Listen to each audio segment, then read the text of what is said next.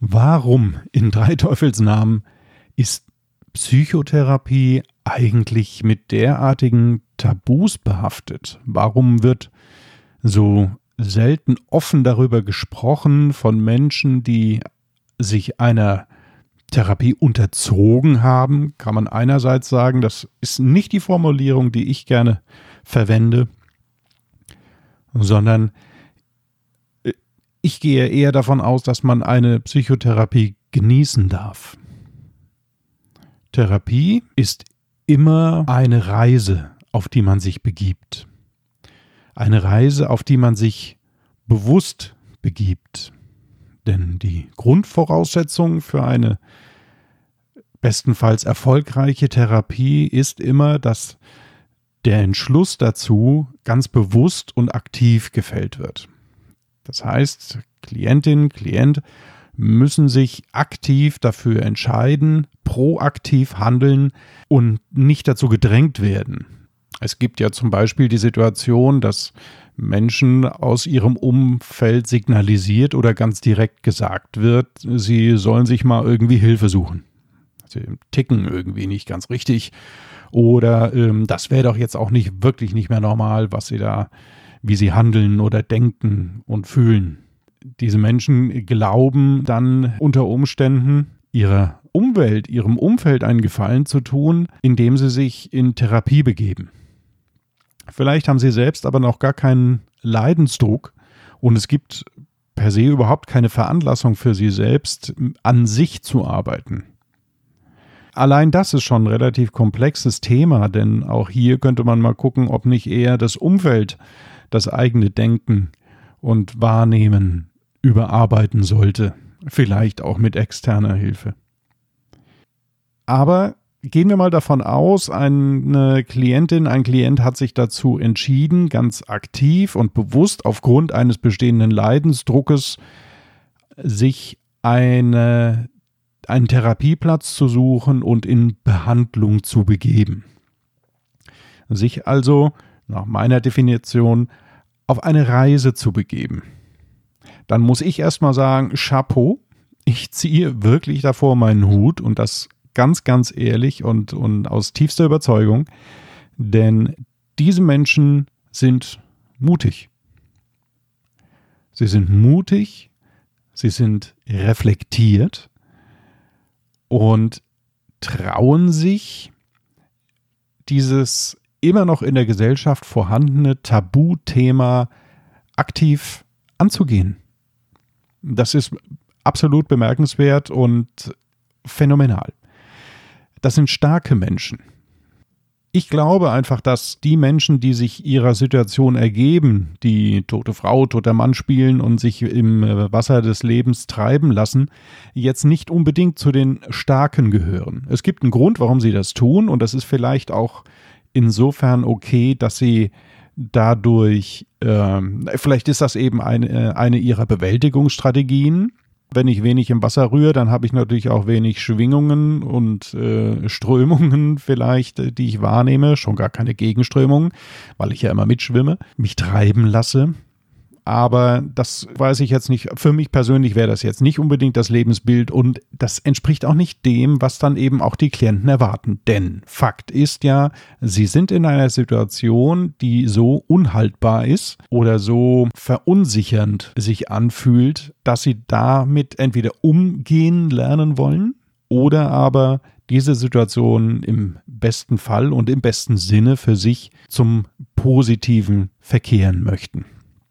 Also Sinn und Zweck einer Therapie, einer Begleitung, auch eines Coachings ist eben eine bestehende Situation entweder annehmen zu lernen, wenn man Umstände nicht ändern kann, dann sollte man einen Weg finden, damit umzugehen, oder aber eben Mittel und Wege, Werkzeuge zu erlernen, zu trainieren, immer wieder zu üben, um die Umstände sich und seinen Erfordernissen anpassen zu können. Ich hoffe, das war soweit verständlich jetzt. Das Tabu, was damit einhergeht, bremst aber viele Menschen, etwas für sich zu tun. Und das ist eigentlich das Schlimme dabei, wie ich finde. Und es ist so schade, weil so viele Menschen so viele äh, tolle Qualitäten in sich tragen, so viel Potenzial, dass sie äh, vergeuden, weil sie sich nicht trauen, sich jemanden zu rufen, der das mit ihnen weckt, sich nicht trauen, sich äh, jemanden an die Hand zu nehmen, der sie ein Stück ihres Lebensweges begleitet, um aktiv das Beste aus sich, aus den, äh, aus den eigenen Möglichkeiten, aus dem eigenen Potenzial zu machen. Das ist äh, schade mit anzusehen. Man kann es natürlich nicht übers Knie brechen. Das wäre nicht Sinn und Zweck einer Therapie, eines Coachings, wie ich es verstehe. Dazu muss einfach die Bereitschaft, der Wille des Klienten, der Klientin vorhanden sein. Wusstest du übrigens, dass allein schon der, der Rapport, also die Bereitschaft zur Therapie zum einen, das ist die Grundvoraussetzung, aber auch das gute Verhältnis zwischen dem äh, Klienten, der Klientin und äh, der Therapeutin oder dem Therapeuten fast 20 Prozent des Thera Therapieerfolges ausmacht.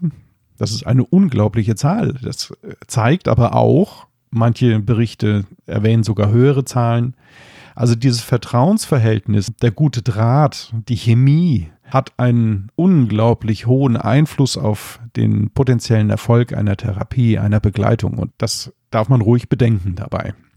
Daher, wenn du das Gefühl hast, deine momentane Lebenssituation ist nicht das, was du dir wünschst, und entspricht nicht dem, was du glaubst zu verdienen oder äh, erreichen zu können. Wenn du dich einfach unwohl fühlst, beziehungsweise wenn du wirklich unter bestimmten Störungsbildern, nenne ich es jetzt mal, leidest, dann bitte suche dir aktiv Hilfe und sei wählerisch. Ich weiß, die Situation momentan, wie schon seit vielen, vielen Jahren, ist prekär, wenn es darum geht, möglichst kurzfristig Hilfe zu finden. Aber das sollte nicht der, das Kriterium sein, was dich antreibt, äh, den nächstbesten oder die nächstbeste Therapeutin, Therapeuten zu wählen und äh, dich dort an den Hals zu werfen, im schlimmsten Fall noch, dann vielleicht aber eben nicht wirklich das Beste für dich rausholen zu können. Also sei wählerisch, suche, wäge ab, spür mal rein, nimm Probesitzungen, Erstgespräche wahr, und wenn die Chemie stimmt, wenn du das Gefühl hast, ja, da ist jemand, der für dich, mit dir arbeitet und arbeiten kann und arbeiten will und du auch selbst den Antrieb spürst, mit dieser Person gemeinsam dann für dich zu arbeiten, denn, Spoiler, Therapie ist Arbeit für dich, das ist kein Hinsetzen und ähm, Streaming genießen. du musst da wirklich äh, ins Handeln kommen. Wenn du so jemanden gefunden hast, dann schnapp ihn dir und bleibe dort. Aber das ist Grundvoraussetzung. Also tu dir selbst den Gefallen und sei wählerisch. Du darfst übrigens dann auch mal Nein sagen. Das ist überhaupt kein Problem. Also wenn es äh, Menschen gibt, mit denen du überhaupt nicht arbeiten kannst, dann ist das gut. Das zeigt nur, dass du eben auch wach bist, dass du äh, auf dich achtest, dass du für dich sorgen möchtest. Und wenn du ein widerstrebendes Gefühl in dir spürst, dann darfst du das auch artikulieren. Es ist immer wieder so erquickend und so beglückend mitzubekommen, wie sich Menschen verändern auf dem Weg während eines Coachings, während der Phase der Therapie, während dieses Zeitraumes. Egal übrigens, wie lang der dauert. Manche haben ein erhellendes Gespräch. Manche brauchen fünf bis zehn Sitzungen, um soweit Klarheit zu bekommen und ihren Weg zu gehen. Andere sind vielleicht jahrelang in Behandlung. Auch das ist völlig in Ordnung, weil jeder eine andere, eine andere Situation hat, in der er sich befindet und eine andere Wahrnehmung dieser Situation. Es ist also völlig in Ordnung, egal wie lang deine Therapie geht. Das heißt nicht, dass du schwerer erkrankt bist oder besser arbeitest oder so. Das äh, hat nichts damit zu tun. Also du kannst da wenig falsch machen. Das Einzige, was du falsch machen kannst, falsch in Anführungsstrichen, ist, wenn du nicht aktiv arbeitest. Dann ist das einfach verschenkte Zeit und du nutzt nicht das gesamte Potenzial eines Coachings, einer Therapie. Dann bleiben immer so ein paar Fetzen hängen, die dir aus den Gesprächen vielleicht im, im Kopf bleiben, die einschlägig sind. Und vielleicht schaffst du es, die dann in der einen oder anderen Situation umzusetzen und im Alltag anzuwenden aber du verschenkst ganz viel von dem, was sonst noch in der Therapie dir geboten, angeboten, dargeboten äh, und auch aufgetragen wird. Denn es können natürlich auch Hausaufgaben sein, die du äh, bitte dann mal erledigst. Die haben ja einen Zweck, das Behandelte auch zu vertiefen. Wie früher in der Schule, dann jetzt aber wirklich für dich und nicht für irgendwen. Lass mich gerade nochmal meine Gedanken von heute zusammenfassen. Zum einen möchte ich, dass du den Mut generierst, dieses Tabu mit mir gemeinsam zu brechen, das die Psychotherapie umgibt. Geh nach draußen, wenn du Therapie wahrnimmst und rede darüber auch. Also du musst dich jetzt natürlich nicht mit dem Megafon auf den Marktplatz stellen und schreien, ich gehe zur Psychotherapie, aber du könntest zum Beispiel darüber berichten, was sich so in dir tut, seitdem du zur Therapie gehst, wenn du zum Beispiel darauf angesprochen wirst. Vielleicht ist es ja so, dass dein Umfeld, deine Freunde, deine Familie Veränderungen an dir wahrnehmen. Positiv wie negativ. Kommt immer auf deren Sichtweise an. Mach dir die nicht zu eigen, sondern bleib ganz bei deiner Wahrnehmung.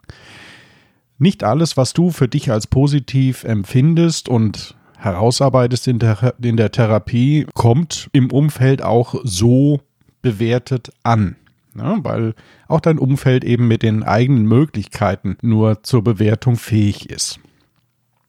Das muss also nicht immer einhergehen mit, der, mit deiner Wahrnehmung. Erwarte das bitte nicht.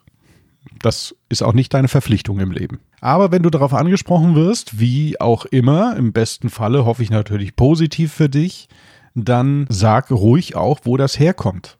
Damit tust du dir selbst einen Gefallen. Denn wenn du verheimlichst oder kleinredest oder das Thema vermeidest, dann tabuisierst du ganz aktiv dann fühlt es sich für dich an, als würdest du etwas Komisches machen, als würdest du vielleicht etwa etwas Verbotenem nachgehen oder, naja, etwas nicht Geduldetem. Das ist aber nicht so. Menschen, die sich damit auskennen, und das sind eine ganze Menge, und der andere Teil ist sehr empathisch, kann damit sehr gut umgehen und kann es sehr gut verstehen und sich mit dir für dich freuen. Es gibt immer einen Teil, der das nicht versteht, aber ich hoffe mal, von denen hast du nicht so viel in deiner Umgebung und denen gegenüber musst du dich ja auch nur bedingt öffnen. Aber es hat viel mit deiner Eigenwahrnehmung zu tun, wenn du einfach offensiv mit der ganzen Thematik umgehst. Das ist für dich eine zusätzliche Hilfestellung. Aber ich bin mir sicher, wenn du in so einer Situation bist, dann wirst du das auch selbst in der Therapie schon thematisiert haben und wahrscheinlich schon dich auf diesem Weg befinden, dass du dich auch nach außen outest vielleicht. Also, enttabuisiere mit uns gemeinsam die ganze Thematik. Such dir, wenn du es noch nicht hast, eine Begleitung, eine Therapeutin, einen Therapeuten, mit dem du wirklich gut kannst. Kleiner Nachtrag zu vorhin ich glaube, es waren sogar mehr als 20 Prozent, die dieses gute Verhältnis ausmacht. Es gibt da Zahlen, die, die sagen, die, die halbe Miete, das wären 50 Prozent, ist schon allein die gute Chemie zwischen Therapeut und Klient. Also sei wählerisch und arbeite aktiv mit. Nutze diese Gelegenheit, diese Zeitspanne deines Lebens, wo du diese Begleitung hast und tu etwas für dich. Sei dir wichtig, denn du bist es. In diesem Sinne wünsche ich dir noch einen wundervollen Tag. Toll, dass du die Show mit mir geteilt hast, bis zum Ende dran geblieben bist. Und ich hoffe, wir hören uns dann in der nächsten Folge wieder. Tschüss.